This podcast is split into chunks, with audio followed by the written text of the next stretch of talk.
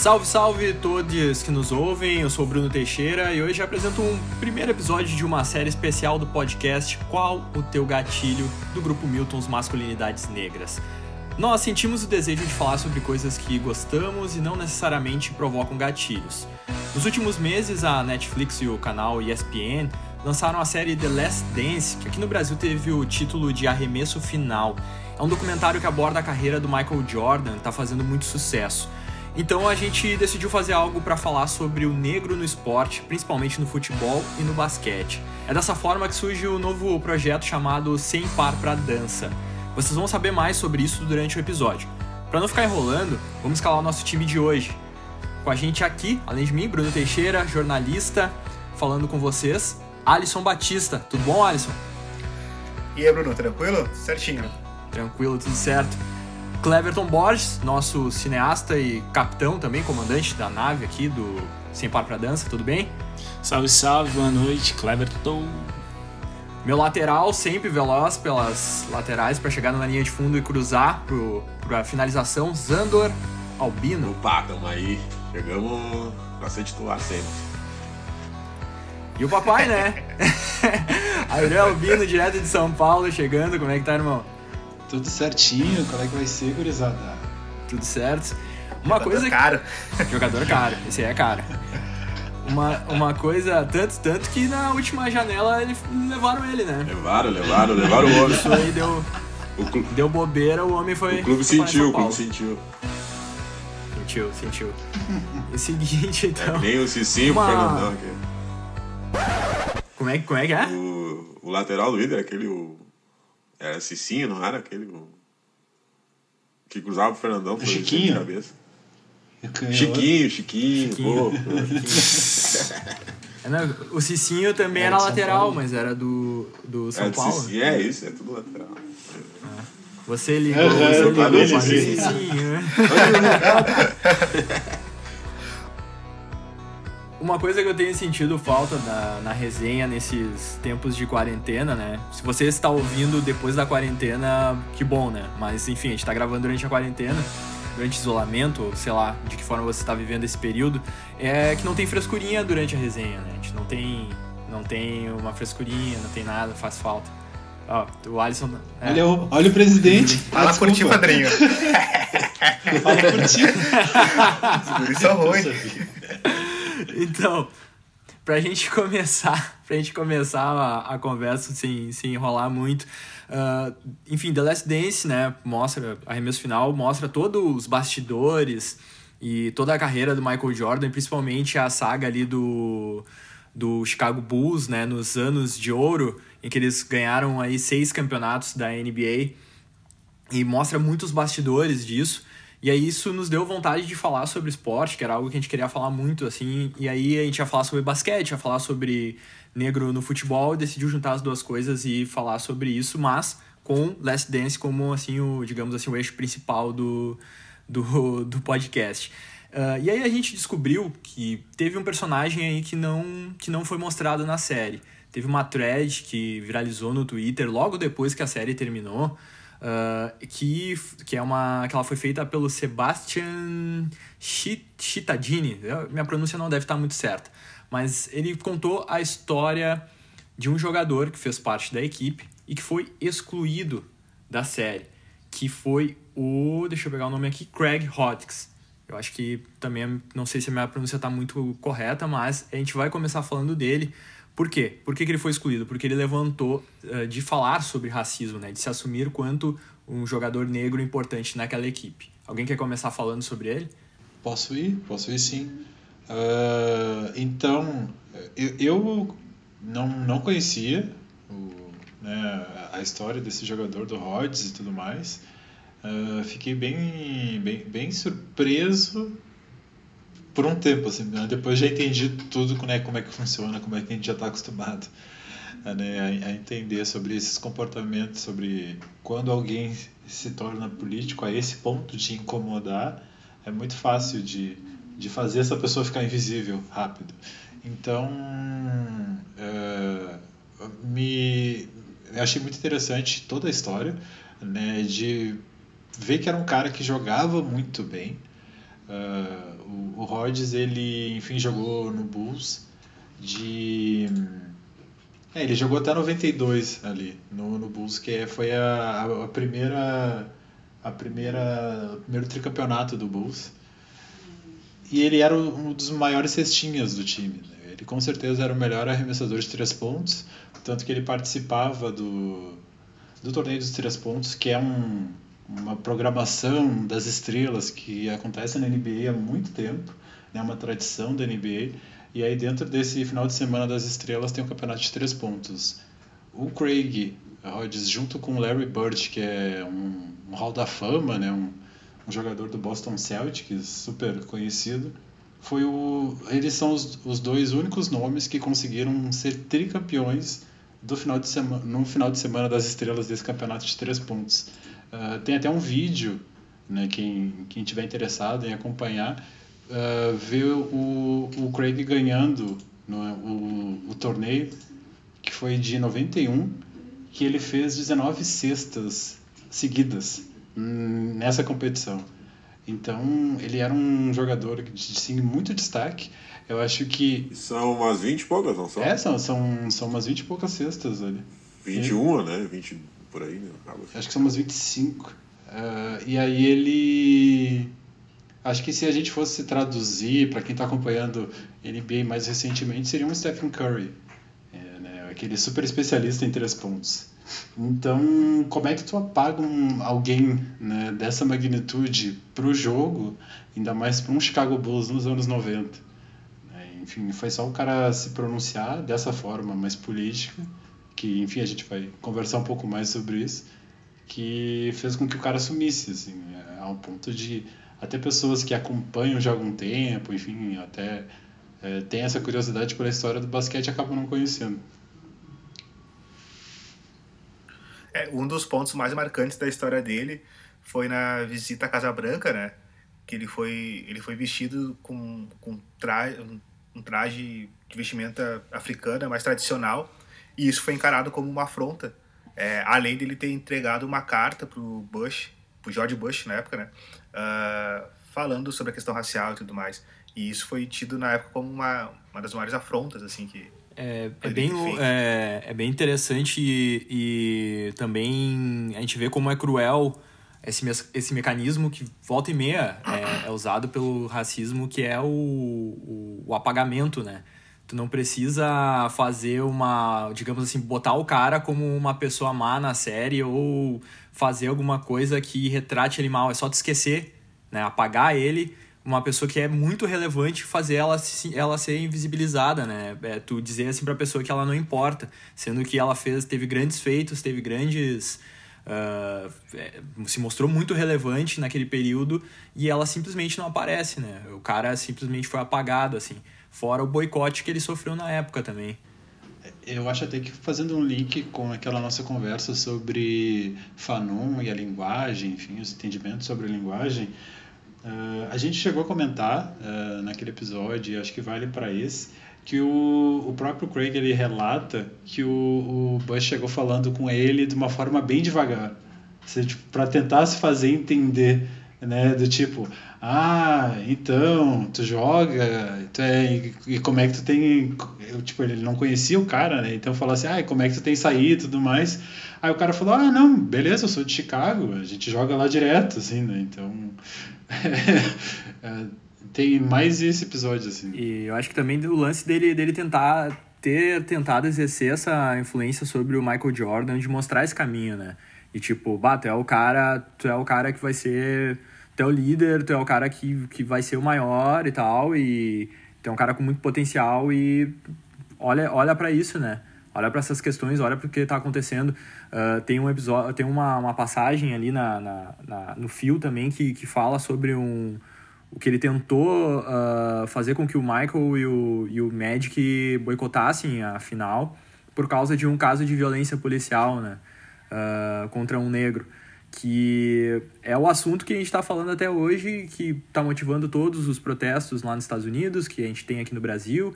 Uh, mas ainda já vejam, né? A mesma coisa, assim, ele, ele fala, né? Tipo, vamos tomar uma atitude, vamos fazer isso. Ele tenta, tenta ser essa influência, né? Diz pro Michael renegociar, acho que o contrato com a Nike, ou romper o contrato para ter a marca dele, né? Uh, fazer ali, digamos assim, tu, tu, tu ser, né? Tu, tipo assim, já que tu é estrela, uh, o dinheiro vai vir para ti, né? Não ter que passar por uma empresa branca e tal. Toda essa influência dele que não foi de certa forma levada, né, não foi seguida de alguma forma, é tirada de contexto, né, tirada da história assim. Mas acredito também que qualquer manifestação na NBA, por ser totalmente fechada, né, e, e os americanos ainda acreditassem que vai vir um deus branco e vai sempre vai ser tanto bom, né, tão bom quanto ou melhor do que Michael Jordan, do que uh, LeBron James atualmente, até no futebol americano, de que há um branco salvador, há um branco melhor do mundo, né? que é o, o Tom Brady. Então, qualquer coisa que aconteça fora das quatro linhas, tu é sempre muito julgado enquanto atleta negro, principalmente nos Estados Unidos. Né? Ah, há exemplos de, do, do Black Mamba, né? que só surgiu após o, o caso lá de estupro, do, né, do suposto caso de estupro do, do Kobe Bryant. Teve o, até falando de Jordan, Daí entra, entra outros vícios, né? Além de vícios sexuais, vícios de apostas, né? Vícios sexuais de Kobe Bryant, vícios de aposta pro Michael. Então, enquanto tu não tá com o uniforme do clube que tu, que tu defende, que faz o branco comemorar, tu, tu é mais um, né? Se tu não tá vestido. Então, acho que também tem, leva esse, esse, esse pensar, assim, né? Pra qualquer jogador que vá, vá se manifestar ou tenha causa fora quadra, né? Que não seja um desentendimento com, com o treinador, ou desentendimento, um, uma desavença com algum colega de equipe. E tu vai ser julgado porque, porque tu é, por um corpo negro que. né? Por um homem negro que tu é, tu vai ser julgado sempre assim. É uma dimensão que tu já tinha comentado também no outro episódio que a gente fala lá sobre o futebol, a comparação com da, da Maravilha com o Falcão também, né? A questão do racismo nesse véu, assim, do esporte, tipo, aonde se vê a pessoa e não... Mas é, é muito louco pensar nisso, tá ligado? Tipo, tu, tu esquece da dimensão humana, que a pessoa tem uma vida também e, e apenas cobra dele que ele seja 100% dedicado ao esporte, não beba, não fume, não faça nada aquilo que tu faz no teu final de semana, tá ligado? Que é uma coisa que o Adriano falou muito, né? Tipo, bah, eu não vou ficar só pra sair e tomar uma cerveja. Tipo, eu sou humano, eu tenho amigos, eu sou dedicado ao meu esporte, eu sou bom, mas às vezes me chateia ouvir isso, tá ligado? É uma conversa uh, aonde a gente esquece um pouco que as pessoas que estão ali também são humanas, né? Não, eu, eu acho que é, é exatamente esse o ponto, né? De esse lance do contracorrente, né? A gente hoje fala muito bem sobre movimentos contracorrente, sobre coisas, né, para se que, que a galera faz uh, e acaba se destacando por ir contra do que a gente geralmente conhece. Mas será que a gente realmente olha e, e entende o quanto isso é novo, né? Porque se nos anos 90 um cara tentou fazer o, vários movimentos, né? Seguidos, repetidos movimentos que a gente já citou, né? O cara ele ele propôs um boicote nesse nesse jogo das estrelas, não, não, não no jogo das estrelas, desculpa. Ele, ele propôs um boicote na final da NBA depois do assassinato do Rodney King, baseado numa outra proposta de boicote de 1963 da NBA por conta de jogadores do Lakers. Assim, um cara que tem conhecimento histórico, ele entrega uma carta pro Bush quando ele vai visitar a, a Casa Branca? Ele vai vestido com esse, com esse traje africano, não sei se é muçulmano, eu vi que é Daishik, Daikish o nome. Ele entrega uma carta falando sobre os problemas da comunidade negra nos Estados Unidos para o Bush, né? uma carta de oito páginas. Né, que óbvio não foi lida, não foi replicada, mas foi uma afronta, né, como todo mundo viu. Então, tipo, é, é uma história super recente, mas é que nossa, eu fiquei tipo realmente chocado. Eu tava vendo agora aqui também uh, que estava comentando, né, desses campeonatos de, de três pontos. Em 1990, uh, ah, quando ele ganhou, ele jogou contra, né, enfim, concorreu contra o Red Miller, que é da Fama, né, tipo, uma das pessoas que mais fez três pontos na história da NBA, o Larry Bird e o Michael Jordan. Então, é tipo, a gente não tem ideia de quem foi o cara, e o cara fez, tipo, muita, mas muita coisa mesmo, assim, né? E, e acho que pensando também em outros nomes, né? Porque uh, para além do, do, do, do, Craig, existem também vários outros nomes. Eu estava vendo uma entrevista que ele deu agora nesse mês de junho. Ele deu essa entrevista no dia 8 de junho para o Indian Express. E aí no que ele fala também de outras pessoas que ele se inspirava né, junto. É, porque ele nascido nos anos 60, né, e ainda é criança, mas vendo Muhammad Ali, Karim Abdul-Jabbar, os dois velocistas panteras, né, o John Carlos e o Tom Smith, bem conhecidos pela final aquela das Olimpíadas e tudo mais. Eu acho que a gente, enfim, é, acho que essa é a proposta aqui também, né, de conversar sobre essas figuras políticas dentro do esporte e como o esporte reagiu sobre isso. É, eu, enfim, eu acho eu acho muito muito muito louco assim a gente pensar o esporte enquanto um lance que inspira, né, que leva muita gente, a, enfim, move muita gente a fazer milhares de coisas, mas ao mesmo tempo ele seleciona essas pessoas, né? Ele cria uma narrativa para a gente se inspirar. Então isso é um isso é um teto é bem visível assim o que também é feito dentro desses espaços, porque por exemplo, a gente está falando de NBA, que é um que é uma liga de basquete que é dominada por jogadores negros, né? Pelo menos dentro de quadra.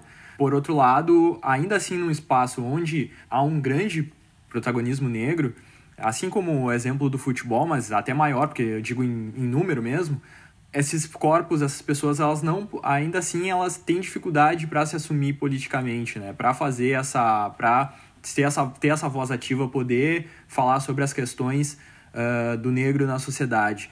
Então, elas, muitas vezes, elas seguem como um produto, né?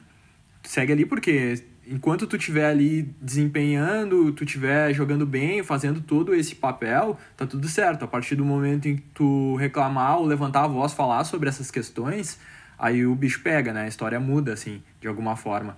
Uh, a gente vê tanto isso no, no, no, nesse caso do basquete quanto no futebol, né? Que a gente vai falar daqui a pouco, assim. E até por isso que vem essa ideia do, do nome sem par para dança, né? Porque o nome da série é The Last Dance, a última dança, que seria a última temporada do time do, desse elenco do Chicago Bulls, só que ele não tá junto, né, esse jogador. Então a, a gente faz esse, esse, jogo, né? Ele não pôde ter a última dança porque ele não pôde nem começar a dançar, né? Ele não, ele não começou a dançar porque ele não teve quem apoiasse ele, ficou sozinho. É, eu fico pensando nessa dimensão do, da pessoa negra que, que ousa é, enfrentar o racismo dentro desse meio. E uma das consequências é o boicote, né? Que aconteceu com o próprio Craig, que ele ficou buscando times e não, nenhum time o contratou depois. E tanto é que ele foi atuar em outros países. É, e ele chegou até a tentar processar a NBA, sendo acusado de boicote e tal. E aí tem um paralelo, que é o com o Kepner, né? Ah, sim, isso, o Kaepernick. Kaepernick. E aí de pensar que o Kaepernick também, ele, se, ele, ele fez manifestações, ele foi bem, bem assertivo. Depois daquilo, ele não foi contratado por nenhum time mais. Então, tem, um, tem uma lógica aí que eu acho que é quase de sobrevivência, no sentido de algumas pessoas negras é, não não não se manifestarem, não, não, né, não, não erguerem voz, é, a não ser que tu seja um supra-sumo, que teu, o teu talento seja incontestável, é, a possibilidade de você se manifestar contra o racismo e, e ser boicotado é muito grande. A ascensão social bate também né, em qualquer um. Né? Por mais que. Normalmente, quando a gente vê um, vê um documentário, vê um, uma. vê um um vídeo de internet e a gente vai se deparar com, ah, vamos ver um documentário do, do Iverson, né? Alan Iverson.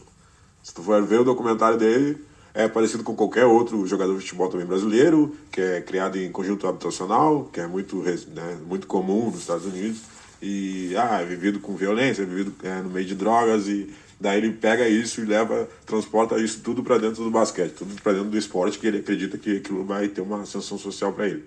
Daí o Alan Iverson é outro caso de que, o, querendo ou não, a NBA meio que estagnou ele na, na carreira, né? Ele teve um auge até, vamos supor assim, Alan Iverson uh, com, sem trança, daí teve a ascensão social ali dele, teve a ascensão dentro do basquete, foi quando ele marcou o Michael Jordan, lá que todo mundo é um vídeo bem famoso no, no YouTube de que ele entorta o Michael Jordan, né? Faz, faz o caralho a quatro dentro do contra o Bulls. Depois começa o uh, Alan Iverson uh, hip hop, né? A cultura hip hop, com as tranças, as tatuagens, o jeito de se vestir, as calças mais largas, que daí uh, a NBA também travou uma, uma guerra contra ele, porque não precisava levar tudo isso para dentro de quadra, esse, esse jeito de rua de ser. Querendo ou não, ele também bateu contra a NBA. O que aconteceu? Teve, saiu, né? Por mais que saiu da liga, né? Saiu do, da vitrine, ele foi parar em outros clubes, é, partiu para a Europa, que é grande. Quando não, quando não dá certo na NBA, tu vai para a Europa. Querendo ou não, ele tem uma fama, mas é, é aquela só, né? Tipo, é repentina. Quando tu vai de frente contra qualquer a instituição com aquela que tu tá empregada, tu tem que tem que ser bem delicado essa o jeito que tu vai bater de frente. Eu acho que daqui eu sou o que menos consome NBA e esportes americanos no, no geral, assim, né?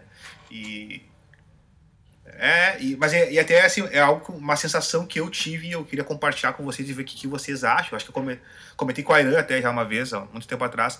Mas era uma dessas, dessas finais aí do, do playoff e tal. E, e, acho que era o, o time do LeBron contra o time do, do Steph Curry. Do Curry. Né? E, é, e aí tipo, é, foi uma cena no meio de jogo, assim, que tipo, dois caras negros uh, se estranharam, assim, né? Tipo, no meio do ginásio ali e tal. E se encararam e fizeram todo aquele jeito que né, a galera gosta, assim. E o público caiu abaixo, assim, meio que ovacionando, assim. E eu fiquei muito. Aquela cena me tocou muito, assim, tava assistindo pela TV, pela TV obviamente. Mas, assim, é, era a imagem de duas pessoas negras se degladiando em meio a um público, assim, hegemonicamente branco né? E, e, o formato do ginásio, assim, me remete muito a uma arena, é, cenas sei lá, do Coliseu, assim, né? Tipo, romano ali, grego e tal. E, e, e de como que, que, que, essa ordem, assim, do, do que é os corpos negros se, se enfrentando pro deleite branco, assim, saca? Tipo, me passou algo, do, algo dessa ordem, assim. E, e óbvio, se a gente for fazer um paralelo hoje, é, é, com o futebol, que é o esporte que eu mais consumo, tem uma sim, similaridade nisso, né? Com o público hegemonicamente branco e né, os corpos negros, né, é, a exaustão física né, para o deleite deles também, assim, tipo, e, e, se a gente for comparar daí, né, a cargos de gestão, de direção, de, que exercem um poder por fora, são hegemonicamente brancos, assim, né. Mas eu fiquei com essa, com essa pira, assim, tipo. Sim, não, eu, eu acho que essa pira, enfim, é, esse, essa reflexão sobre vai muito de como a gente conhece o esporte, né? Eu acho que se a gente falar ah, caras pretos jogando para um público extremamente branco ingressos caros. A gente fala disso e pode vir vários esportes né, à mente. É, então, é, eu acho que é super válido assim, pensar. E aí, como a gente conversou mesmo, eu acho que ainda no basquete, pelo menos já rola é, tanto um, acho que uma subversão de, dessa, dessa figura toda que tu descreveu, de caras saberem que eles estão nesse lugar e, e proporem ações a partir disso. Né? Para mim, o maior caso é o LeBron James. Assim. Uh, o LeBron, eu acho que é uma pessoa muito consciente do lugar que ele está e, e ele faz muitos movimentos juntamente com essa grana, né? Toda aquele, aquele, enfim, que ele é exato, né? Tipo, desde campanha para Black Lives Matter até a I Promise School, que ele criou uma escola da, na cidade onde ele, onde ele cresceu. É, pesquisando agora também sobre o, o, Craig Hodges, o LeBron já falou do Craig Hodges também numa série dele da Showtime, que o nome da série é Shut Up and Dribble, uh, que ele, ele usou essa, enfim, é, é cala a boca e, e dribla, né? Cala, cala a boca e joga, assim, que foi uma frase que uma jornalista americana branca, loira, falou para ele. Né? De, numa, numa das vezes que o LeBron falou sobre eh, protestos e coisas negras sobre os Estados Unidos. Então eu acho que no basquete, além que existem né, negros em cargos de gestão dentro da NBA, mas eu acho muito válida e pensar também, e aí eu faço contraponto, que a gente está falando sobre criar narrativas dentro do esporte. Uh, a NBA tem um processo histórico muito ligado a esse recorte uh, sobre o racismo mesmo, né, sobre o embate racial, porque é, ela não, não era, enfim, no início do século, né, quando enfim começou o basquete e tudo mais, a, a NBA não era o foco, né, eram sempre campeonatos das universidades, é, que esses, é, esses chamavam muito mais atenção uh, por conta assim, né, de, do público mais branco, aquele negócio elite, e tudo mais. A NBA era NBA, pobre. É, a NBA era pobre, aí enfim isso vai mudando porque aí os jogadores têm que sair da universidade e seguir jogando vão para a NBA. Só que sempre quando tem pessoas negras envolvidas no basquete, todo mundo já olha com outros olhos, né? Porque, enfim, os negros começaram a ser dominantes ao ponto de que nos anos 70 a NBA era super negra e todo mundo achava a NBA muito violenta. Aí ninguém queria assistir. A audiência da NBA, os estádios, eles não, não enchiam, não, não, era, não era interessante. Então, uh, no final dos anos 70, aparecem duas figuras, que é o Magic Johnson e o Larry Bird são né, um cara preto, Magic Johnson, um cara branco, Larry Bird, assim, os dois estereótipos de negritude e de branquitude, assim. E a partir deles, a NBA cria uma narrativa para chamar a atenção do público. Porque eles são dois jogadores muito bons que se destacam tanto em colégio, universidade, eles regulam de idade, então eles estão sempre disputando os títulos. Aí eles ficam revezando entre Magic Johnson e Larry Bird. Tanto que o Larry Bird, aí os dois, enfim, chegam na NBA, o Magic vai pro time dos pretos, que é o Los Angeles Lakers, o Larry Bird vai pro Boston Celtics, né, que é o time dos brancos.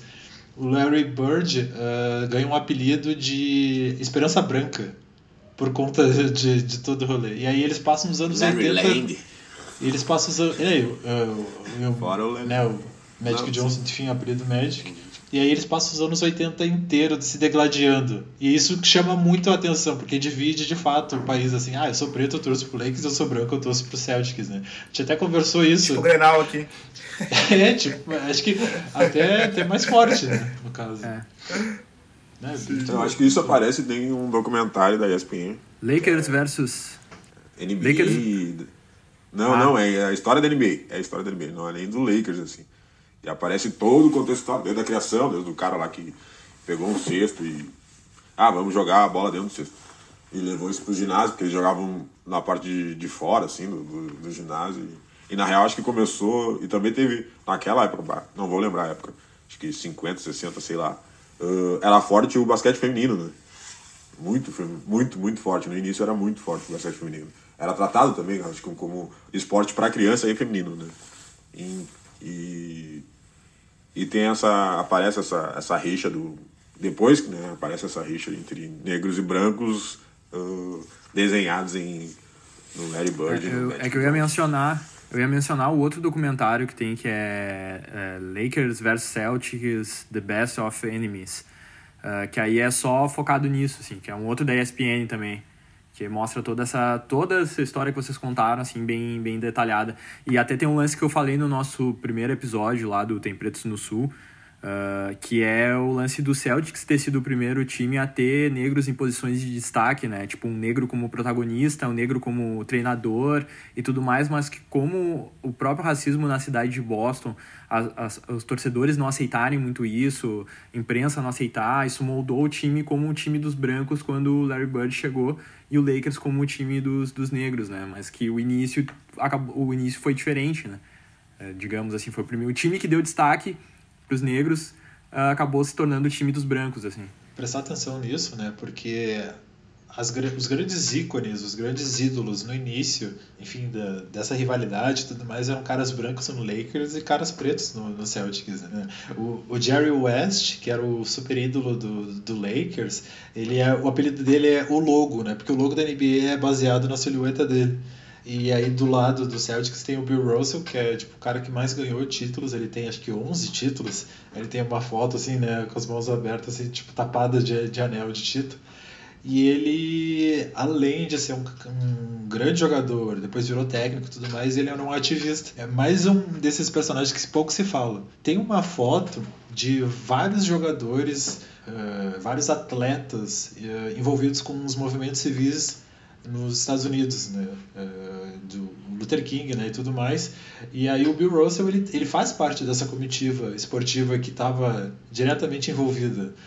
Né? Então a gente não fala assim como Karim Abdul-Jabbar que é o maior pontuador, né? Da, da, da NBA. Então tem uma galera assim, ó, uma galera que que tem é extremamente essa consciência política né, e tudo mais, mas a gente não fala tanto por quê? Né? Porque não querem que a gente saiba sobre isso, né? De novo, essa narrativa que nos é contada. E aí, voltando para aquela questão do Alisson, né? Eu acho que sim, uh, a gente com certeza pode fazer essa ligação de pessoas negras para o deleite branco, né? jogadores negros uh, degladiando para pessoas brancas verem, mas ao mesmo tempo como tem diversas figuras também dentro desse universo que se propõem a fazer o diferente. E, e uma coisa que eu fico pensando, e, e eu acho que a dimensão do tempo é sempre importante a gente né, ser considerada nessas, nessas reflexões. assim Uma coisa que ficou muito gritante, pelo menos lá no The Last Dance, era justamente a, a não participação do Michael Jordan frente a aos protestos, enfim, e qualquer questão política. Ele fugia. Né? E é, ele tentava essa posição de neutralidade, assim, né? E, e hoje, eu acho que muito em função de uma ordem capitalista, uh, isso é quase impossível também de sustentar. Se tu pensar hoje, por exemplo, uma figura negra de extrema notoriedade no esporte como a NBA, que é um esporte majoritariamente negro, não se posicionar né? Ah, parece que esse polo se inverteu e tem uma ordem capitalista nisso. Assim, eu acho que é, é muito pela, pela possibilidade de você vender essa imagem. Não que não exista algo genuíno, muito pelo contrário, eu acho que existe sim, tipo, na, na posição dos jogadores negros, ao passo que é, é, é, quase impossível você não, não se posicionar. E aí, se a gente for ver, por exemplo, a Nike, por exemplo, cara, tipo, ela ganha grana com isso. Sabe? Tipo, ela vende camiseta, ela. Né? E, e é. Exatamente, sabe? Ela consegue capitalizar muito bem isso. Né? Uh, e ao, ao, mesmo tempo, por exemplo, ela, a Nike lançou um. A Nike fez todo, todo o apoio lá, o Kepner, né? E tempos depois lança um tênis, é, é, o Air Force One, né? homenageando Sim, o, o claro. dono, do, do, dono do time que. Que expulsou. É, que do Kepner, no caso. É, que expulsou o Kepner, saca? Então, tipo, é algo dessa ordem, assim, tipo, meu, tipo, a, a, a grana tá por trás de alguma, em alguma instância. E a grana também esteve por trás, em alguma instância, do Michael Jordan não, não se posicionar. Exato, mas eu, eu acho que muito foi estratégia mesmo, porque muito é, é, de evolução, tá ligado? De pensar, ah, quanto eu tenho de capital para poder mudar as coisas, uh, tipo, mudar uh, sólido, sabe? Quanto eu posso fazer isso agora ou fazer isso depois com mais grana? E entender a minha posição e o meu poder com isso, quanto de aquisição eu já tenho, tá ligado? E quanto isso vai voltar para mim também. Eu acho que foi muito mais estratégia dele construir a, a carreira dele a ponto de se transformar a referência para não ser perguntado por que, que ele tá tendo esses atos, tá ligado? Não, e não ser barrado na questão da mídia, entende? Porque muito ele era disso, tipo, bah, vou pesquisar, vou fazer, vou construir, vou trabalhar de algo que eles não vão poder bater, tá ligado? Eu vou ser campeão de novo. Tu fala, tu, tu fala do Michael é. Jordan tá ligado? Daí a questão, tipo, também de ver a, a Beyoncé, tá ligado? A própria construção dela. Ela vem falar de racismo depois que ela já tá, tipo, fodalhona, gigante, tá ligado? É, o, o, o, Jordan ele falava, né, que a minha maior propaganda, ele, né, citando, a minha, minha maior propaganda é o meu jogo. Então, tipo, eu, Sim, o que eu tô fazendo ali na quadra que tá me rendendo tudo isso. E eu lembro do. Até por ver o The Last Dance, eu vi o Space Jam de novo depois. E aí tem uma cena que ele tá meio que, acho que acordando, assim, tá na casa dele, aí chega aquele agente, vem falar com ele, assim, rápido, assim, ah, ô Jordan, pega o teu Nike, a gente passa no McDonald's, aí não sei o que. Aí ele fala, tipo, todos os patrocinadores na, na, Sim. na ordem, assim, tipo, o cara, e são, sei lá, todos os patrocínios, tipo, todas as marcas gigantes estavam patrocinando o cara naquele momento. Então, ele é muito essa figura do, enfim, capitalismo e tudo, e um dos grandes responsáveis por todo o sucesso da NBA. Se eu não me engano, é o episódio 5 do The Last Dance, que é sobre aquela. sobre as Olimpíadas de Barcelona. E aquilo uhum. mostra como o jo... ele, ele, ele montou o time, né? Como ele. Para além de montar o time, como ele virou uma figura mundial, né? É, Exato. O basquete vira mundial com ele naquele a momento, assim, né? no início dos Entrou na cultura pop. Exato. Ficou cool andar de short na balada. Eu, eu acho que. Agora é, agora é moda ir pra Broncos. Ah. Próximo Broncos é todo mundo tá 23. Não, e, eu acho que e um vale... Jordanzão falso, né? Porque o original é caro. eu acho que vale a pena até a gente se debruçar depois em mais episódios para essa série. Assim como eu trouxe a história do, do, do Allen Iverson, que são figuras que vão para além do esporte, começa a transcender o lance da, de botar a sua cara nessa cultura pop, né? Influenciar como se vestir, como ser. Né? O Jordan ele tem. O próprio Dennis Rodman, né? O, o Jordan O ele tem Dennis isso. Rodman dentro do- ah, Inspirou o Rodriguinho, né?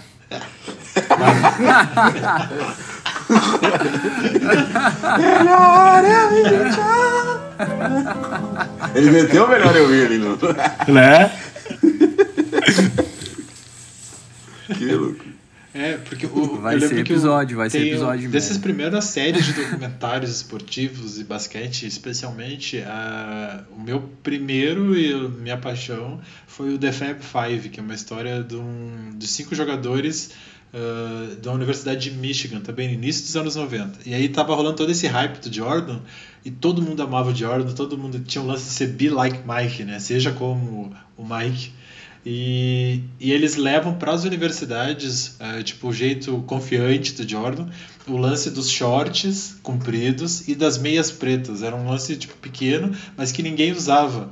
Aí os caras, não, vamos, agora a gente vai ser que nem o Jordan. E aí os caras chegaram a duas finais seguidas, né, que é uma coisa super difícil também na universidade. Eram caras pretos, eram os gurizão, tipo, tocavam terror. Então, eu acho bem legal pensar isso, né? Tipo, esse pra além, né? Esse vender esse estilo, vender esse querer ser, assim.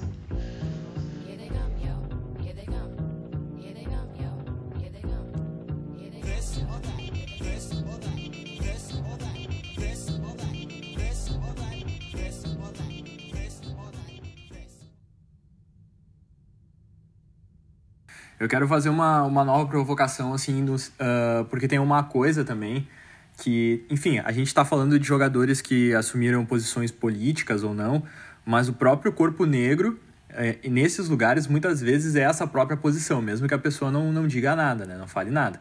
Tá ali, né? Mesmo que ela não levante a bandeira contra o racismo ou não fale das, das nossas questões culturais, às vezes isso vem até ela, né? Ela, ou ela sofre racismo, ou ela é cobrada de uma forma diferente, que nem a gente vê aqui no nosso futebol, às vezes os jogadores aqui do, do platinos, né? Uruguaios, argentinos, aqui no sul que são os caras podem viver lesionado, fazer qualquer coisa, os caras são ídolos e os jogadores negros são tipo os, os, os mercenários. É. ah, Alô, então, ah, então, às vezes, tem essa coisa do corpo, né? Do corpo ser, tá ali, é um corpo negro e isso o torna um alvo. Ah, mas tem a gente falando. No, no basquete eu não vou saber dizer, ah, mas no futsal, no futsal, no futebol, a gente também tem essa questão, digamos, no esporte em geral, que é dos atletas LGBT não poderem também assumir, né? suas orientações sexuais.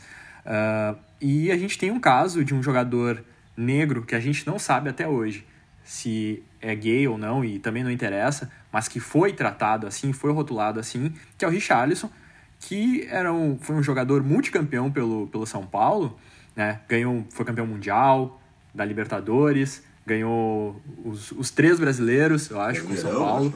Ah, e que foi um jogador que foi teve no Atlético Mineiro, acho que não lembro se ele esteve na Libertadores de 2013. Acho que não, mas Ele não na, na campanha, foi um grande jogador. Acho que não tava na campanha. Mas que é um jogador que é muito marcado, porque um dia um dirigente de um outro clube, eu acho que do Palmeiras, disse que ele era gay. Né? E aí as pessoas começaram a pegar no pé dele e marcar muito ele, então ele ficou duplamente marcado. Fora a fama do, do, do, do Clube São Paulo, né? Do- É. De toda. Então, do- sim, que, que tem um, um que é chamado pejorativamente de Bambi.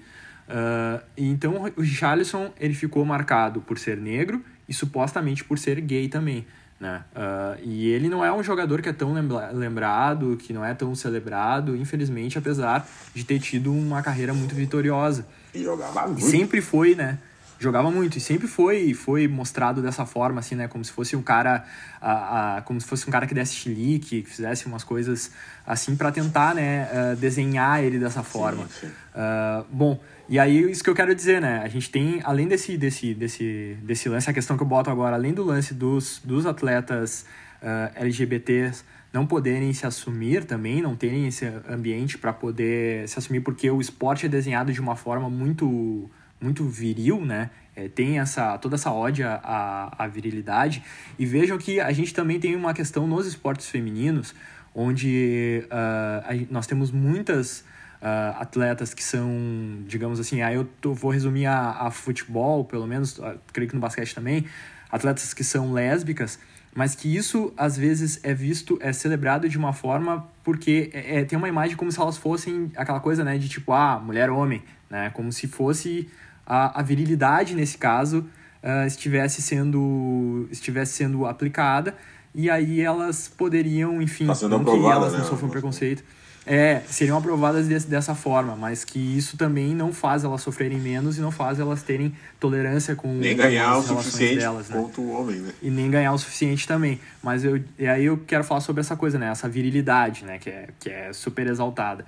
Então, essa coisa, né? Às vezes o corpo só, a condição da pessoa já faz a pessoa ser um alvo, né? a gente vai entrar de novo naquela lógica de sobrevivência, tentar sobreviver no meio, assim, né? E do quanto que a nossa. Eu até, eu até, eu até sempre falo assim da, da dimensão entre o existir e o resistir. Né? E via de regra, o mundo nos, não nos dá outra opção a não ser resistir. A nossa dificuldade está em justamente existir e entender essa multiplicidade que é existir enquanto pessoas negras.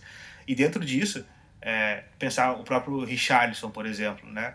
É, é, pô, eu cansei de ir em jogo no Beira-Rio, jogar contra o São Paulo, o Richarlison está em campo e, cara, a torcida ia, tipo, a torcida tava vaiando normal, o Richarlison tocava na bola, nossa, parecia que era o maior inimigo possível, saca?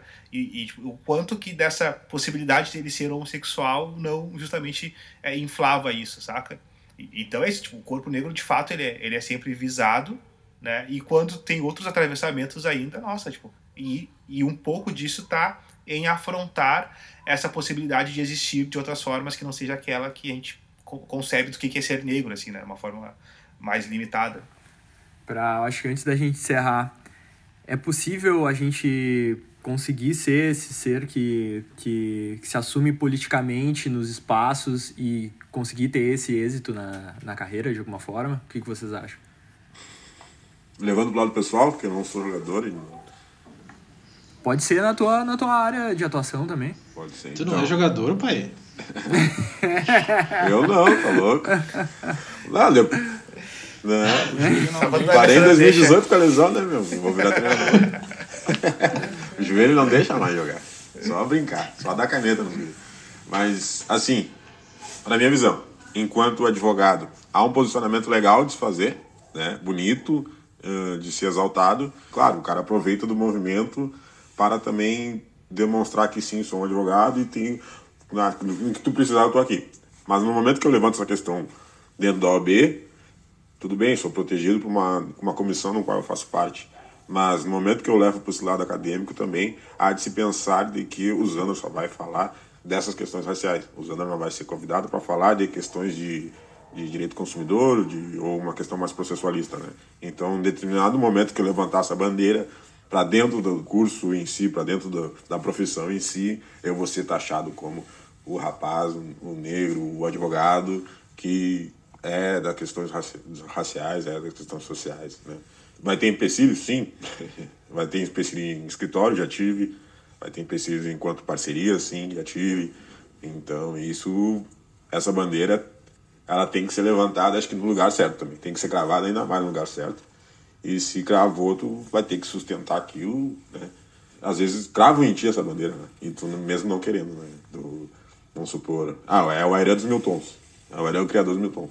né? Essa bandeira, eh, ele vai ter que levantar, vai ter que, às vezes, hastear mesmo, não querendo, entendeu? É o Bruno do, do podcast, é o, né? É o... Dificilmente é o Bruno da Gaúcha, que tu, né? Vai ser bem, bem lembrado, assim, né? É o, é o Cleverton do. Do. Ah, esqueci o nome do filme. Do filme, né? O cara Ah, tá é, errado, né? Pai, cita qualquer Então, um, pai. Cita qualquer um. Ah, eu sei que é difícil, são vários, né? aí, É, muito Ah, é, muito é, é. É, isso. Ah, bate fora os guri, é meu. Bate fora os guri, meu. Não, mas, ó, meu. Mas é, é uma coisa que eu vejo também no momento que, tipo, ah, nas produções que eu trabalho com cinema, as produções são majoritariamente brancas. Sempre que houver casos que vão ser, tipo, ah, Cleber, tu precisa de um pente, o pente é preto, tu vê problema nisso, mano, tá ligado? Eu não vou ter todas as respostas possíveis, tá ligado? tá ligado? Tipo, e, e às vezes eles vêm com essa afirmação dizendo coisas, claro, mas o que, que tu acha? Eu fico tipo, meu, relaxa, tá ligado, velho? Se tiver algum problema, vocês têm que pensar nesse ato de vocês, porque o racismo não é um problema que eu inventei. Eu não vou ter todas as respostas, mano. Esse não é meu, meu fardo, esse não é minha mochila. Ah, meu, eu fico puto, porque toda hora me tiram pra professor, meu. Me tiram pra professor. Eu não sou professor, tá ligado? Estou. Aprendi no, no- Meu, se eu tiver um erro, eu vou ter que aprender no erro, vocês vão aprender também, tá ligado? Meu, eu, eu, não- acho não tô pra dar aula, desculpa. Envolve uma renúncia, tá ligado? Sempre quando tu escolhe alguma coisa, tu deixa de escolher outra, assim. E e eu acho que a, a, o grande, a grande questão para nós, enquanto pessoas negras, é tentar ser sujeito nesse processo de escolhas. A gente não vai poder ter tudo, a gente não vai poder ter todos os mundos, é, mas em algum momento você vai escolher algo assim para sua vida e seja a dimensão das bandeiras, vamos nomear assim, é, tu tem que entender que tu tem que entender que essa dimensão das bandeiras, quando você escolhe ir por esse caminho, você vai ter ganhos, você vai ter, saca, tipo, universos novos vão se abrir para você e em paralelo outras paradas vão se fechar. E tu, mas também tu pode escolher é, seguir nesse mundo de, de tentar balancear tudo, saca? É, particularmente eu acho muito, muito mais custoso tentar ficar balançando esses dois mundos, é, esse mundo ideal que nos apresenta, enfim. Então é isso. Eu, por exemplo, lá na minha, na minha fotografia, é, é, tá, tá bem marcado, tá ligado? Tipo, a, a forma como eu me apresento na minha fotografia, que é com. ah, eu sou, tô sempre buscando uma estética a partir de pessoas pretas, tô sempre tentando valorizar é, essa dimensão. Aí tem pessoas brancas que chegam e perguntam: Porra, Alisson, é, e se tira foto de pessoas brancas? Claro, mano, claro que eu tiro. Dinheiro não tem cor, entendeu? Então, é, é isso. Agora, a forma como eu me apresento no mundo é dessa forma. Isso me abriu portas, abriu e me fechou muitas outras. Mas é uma escolha que eu fiz e eu sustento ela. É, eu concordo demais com, com o que o Alisson fala, né? De tentar ser agente dentro desse processo, né? E, e, e entender, né? Que sim, né? Coisas vão surgir e outras coisas vão, vão se fechar. Ah, só também pegando o gancho daquela pergunta sobre a vulnerabilidade, né? O caso de pessoas LGBT. Ah, sim, na NBA em 2013, tá? Eu tava pesquisando aqui. Em 2013, o Jason Collins, ele foi o primeiro, eh, ele, ele era pivô né, na NBA e ele foi o primeiro atleta, é um cara preto, foi o primeiro atleta a se assumir eh, gay dentro das quatro grandes ligas do, dos, dos esportes americanos, né? ou seja, basquete, eh, beisebol, futebol americano e hockey. Eh, e a partir dele falar em 2013 sobre isso, até saiu uma matéria daquela Sports Illustrated que eh, o cara conta né, disso que ele teve 13 temporadas jogando e tudo mais e ele não quis definir eh, a carreira dele nisso, né? Tipo, ah, sempre ser o atleta gay, o cara gay do, do esporte e tudo mais. Então ele falou isso um ano antes de, de se aposentar. E mesmo assim, tipo, a, capa da matéria é o atleta gay, sabe? É, então, acho que o cara fez uma escolha bem sábia, assim, né? De tipo, ah, deixar ele ser conhecido, enfim, pelo, pelo trabalho dele, pelo principalmente sendo aquele momento em que ninguém falava sobre isso. Então ele seguiu jogando normal e tudo mais. Aí pro final da carreira resolveu falar. Ele disse que não queria ser a pessoa que fosse o primeiro a falar, mas já que foi, que bom que ele está iniciando essa conversa, né? E a partir do movimento dele, outras pessoas já falaram também, jogadores tanto de NBA quanto de faculdade e outros esportes. Bom, então esse foi o nosso primeiro episódio do Sem Par pra Dança, que é uma, um projeto especial do Qual Teu Gatilho. A gente vai soltar esses episódios entre os episódios regulares do podcast. E em breve a gente vai retornar e eu já vou dar um spoiler do próximo episódio, que a gente vai falar sobre o outro lado, sobre os atletas que escolhem não levantar esse lado político, né? Não levantar essas questões e falar sobre isso, né? É uma, é um- é uma escolha deles. E vamos falar sobre isso, né? A pessoa quer escolher não, não assumir essa posição, ela é uma, ainda assim, né? É uma pessoa e ela pode pensar na carreira dela e a gente vai debater isso. Então, é isso aí. Um abraço, gurizada. Feitou? Falou! Feitoraço. Até mais, fiquem bem, um abraço a todos. Tchau.